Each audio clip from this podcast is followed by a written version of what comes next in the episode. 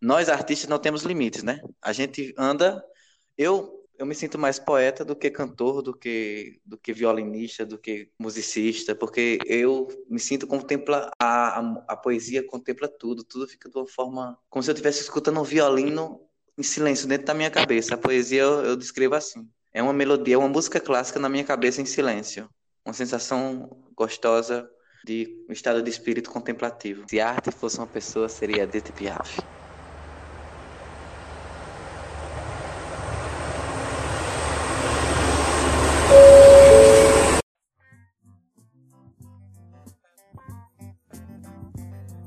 Todos contra o fascismo.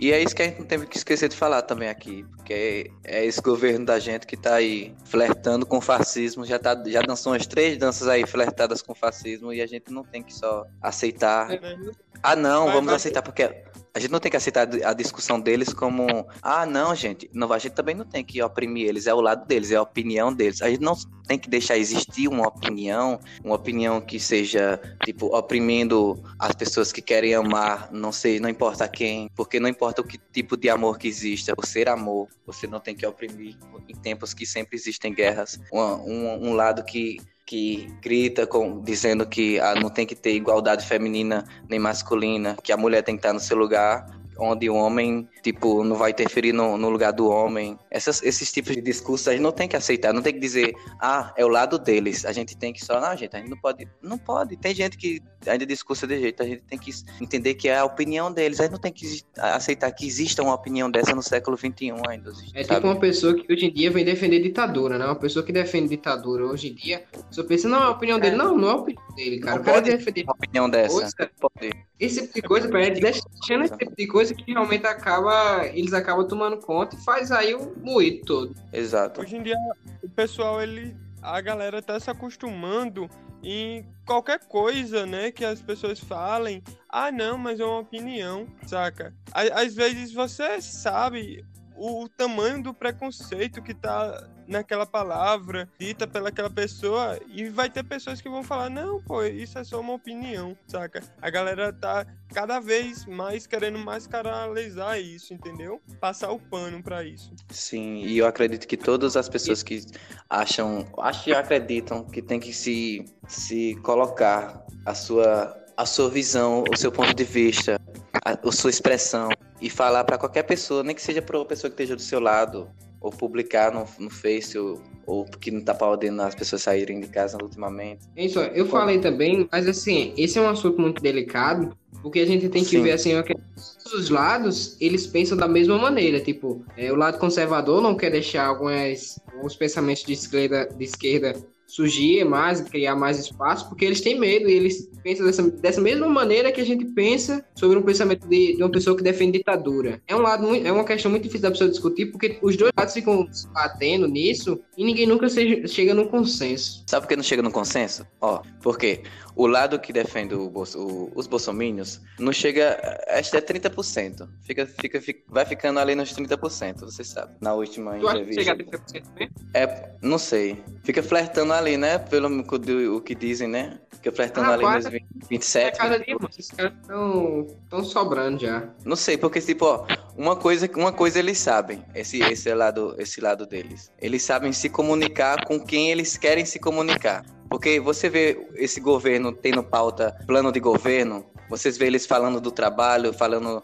do que, do que estão mudando, do que estão fazendo. Não, você só vê eles fazendo escândalos e mais escândalos. E mais... Então você já vê que o que eles querem, a, comunica... a forma deles se comunicarem com o público-alvo deles é esse, é escândalo. E estão conseguindo se comunicar. Pode ver que tem Bolsonaro ainda hoje em dia, cegos, sabe, louvando o Bolsonaro, porque eles estão conseguindo se comunicar com o público-alvo dele. Não sei que estão dizendo que é esses 30%. Agora, os 70%, ou 70 não, sei lá, os 50, porque tem pessoas que são em partidárias, sei lá. Tipo, tem muitas pessoas falando que não estão conseguindo se comunicar direito, esse, esse lado dos esquerdos, né?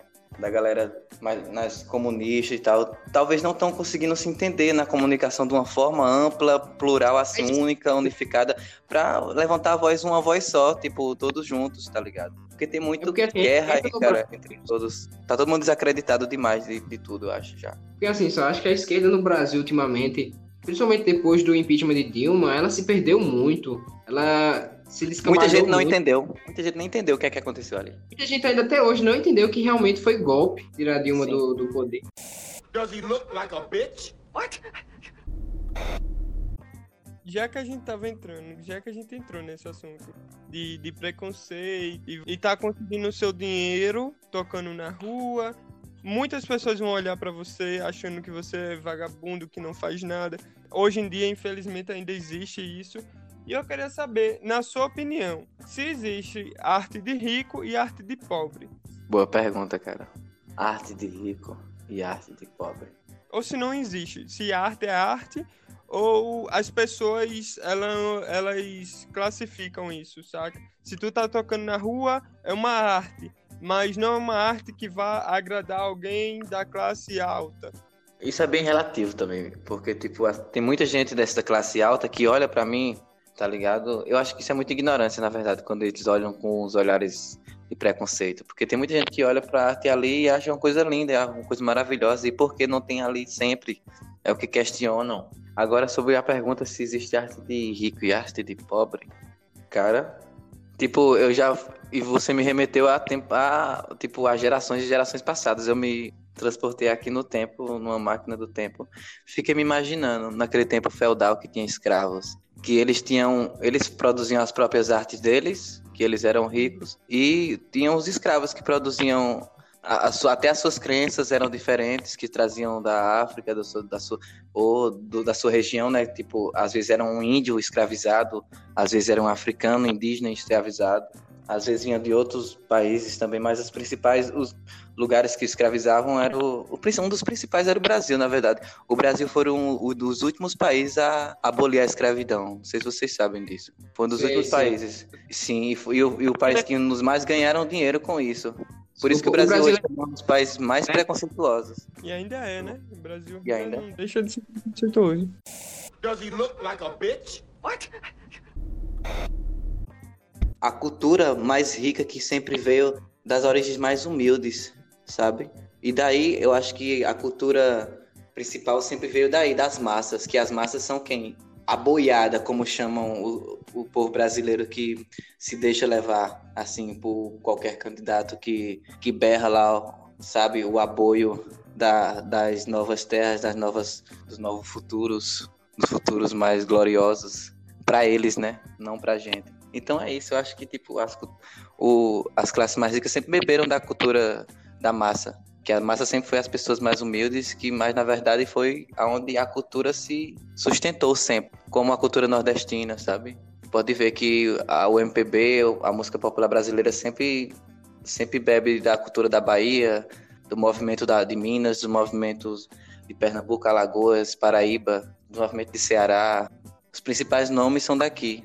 E o, o povo de, do sul bebeu, fazendo bossa nova, criou a bossa nova que veio do samba, que o sambas veio principalmente de onde? Primeiro da Bahia, depois foi pro Rio de Janeiro. E é isso, cara. O Brasil é muito misto. O, Bra- o Brasil em si, a música brasileira em si, a arte brasileira em si, ela é uma arte mundial, porque ela é uma arte plural, é uma arte que sempre, ela está sempre misturada para sempre falar em várias massas. Porque se fazer uma arte pegando um folclore só norde- nordestino pesado, que só o paraibano, nordestino, alagoano, o alagoano, pernambucano vai entender, o do sul não vai entender. Aí a- o que todos os artistas tentam fazer é uma mistura plural brasileira para todos entenderem. Aí só de você fazer uma música plural brasileira já é plural mundial, porque o Brasil é mundial. o Brasil- É isso O aí. Brasil é muito plural, né?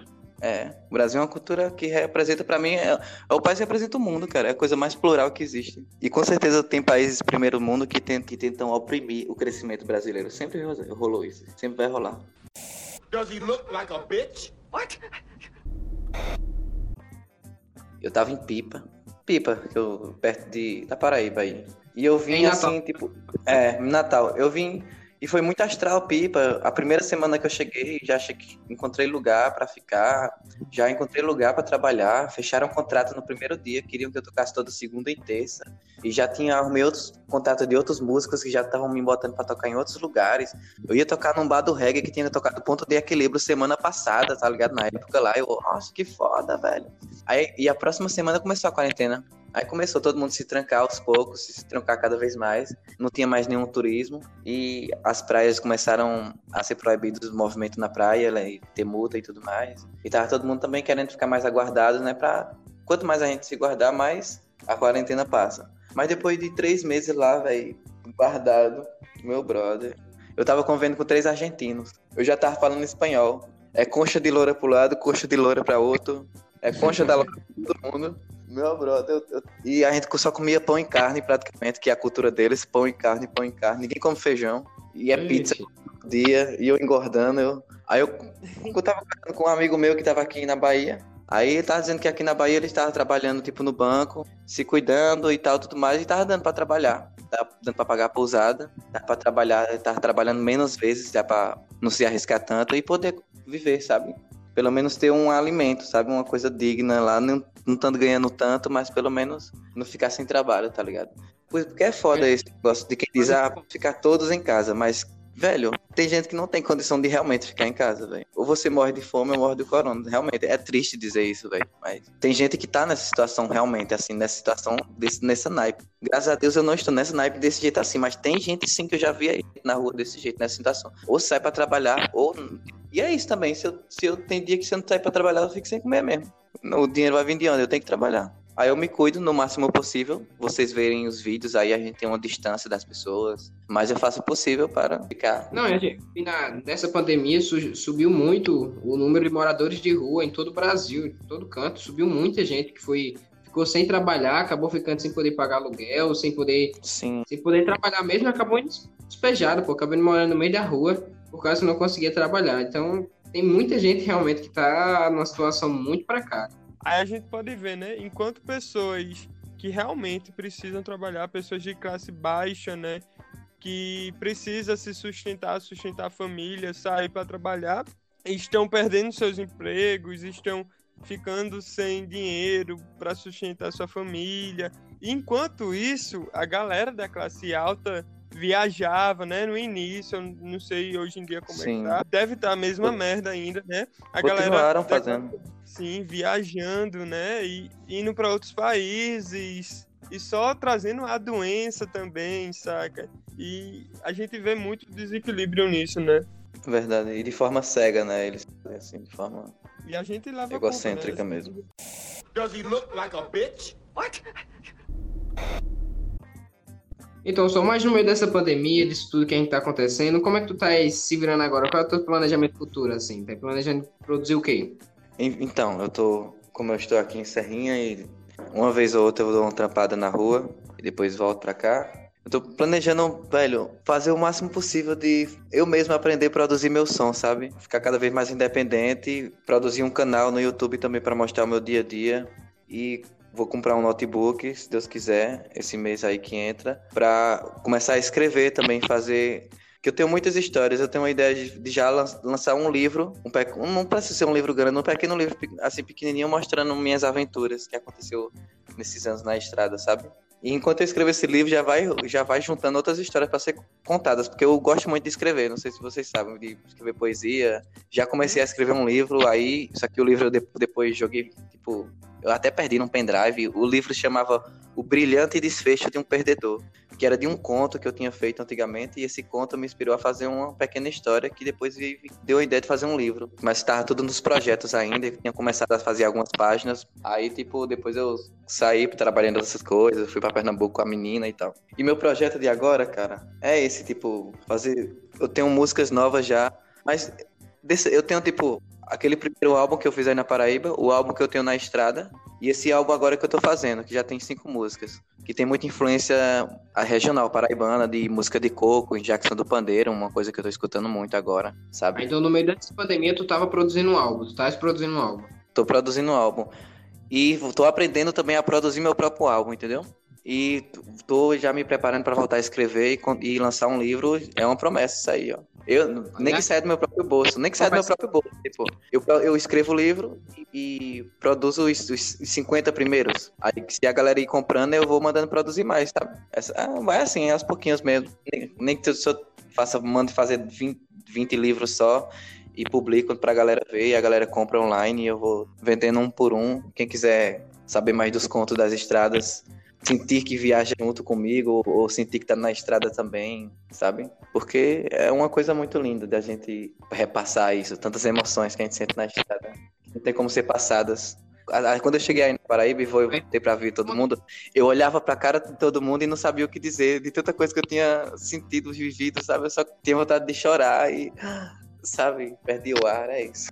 E podem esperar já um som bem diferente, viu? Dos dois álbuns que saiu. Um som Falando vai isso, como sair, é que é? tipo. Como é que tu tá pegando agora nesse novo álbum? O que é que tu tá se inspirando? Tô me inspirando muito em músicas folclóricas, é, vamos dizer, músicas folclóricas espanhóis, espanhóis, músicas folclóricas francesas e norte-americanas, junto para misturar com músicas folclóricas aqui nordestinos. Eu, eu tava escutando tudo, aí quando eu, eu percebi que na verdade tem uma relação entre todas essas músicas, sabe? Aí eu consegui fazer uma, uma métrica nelas num, num tempo de batida de coco. Pá, pá, pá, pá, que elas se misturam, elas entram. Eu vou tentar é, fazer uma coisa meio que misturando tudo mesmo, como se fosse um, um pequeno EP mundial para todo qualquer pessoa de qualquer lugar do mundo ouvir. daí, Ah, eu consigo entender essa sonoridade. Não entendo o que ele tá cantando, mas eu entendo essa sonoridade. Me passa um sentimento. É o é o é a meta, né? É, misturar quatro músicas, quatro estilos de músicas folclóricas de países diferentes. Sim, mas é porque todas as músicas folclóricas têm o folclore que veio do antepassado, o antepassado mais antepassado possível que você vê é um índio, é o povo da caverna. E o, e o, o primeiro som que se escutava, que se inventou, foi essa batida binária. Pá, pá, pá, pá, pá, batendo o pé no chão. Rea, rea, rea, ho, pá, pá, tá ligado? Aí nesse tempo, que é o tempo da batida de coco, o tempo do baião, que é o tempo do forró, que dá pra ser o tempo do samba, meu brother, é o tempo de tudo. Dentro disso você faz tudo, sacou? Pode Aí é isso que eu tô fazendo. Pode ser até É, o tempo exato. do coração, né? Exatamente.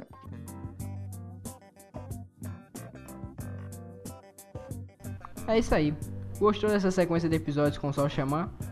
Então fica ligado que nos próximos podcasts a gente vai debater se culinária é arte com Ramona Luiz do Fit Food Saladeria. E você aí, já está seguindo o nosso Instagram? Arroba Heber. E o de Sol, arroba Sol, Xamã. E fiquem ligados em nosso programa aqui no Spotify. Todo domingo. A arte nos move. Até a próxima.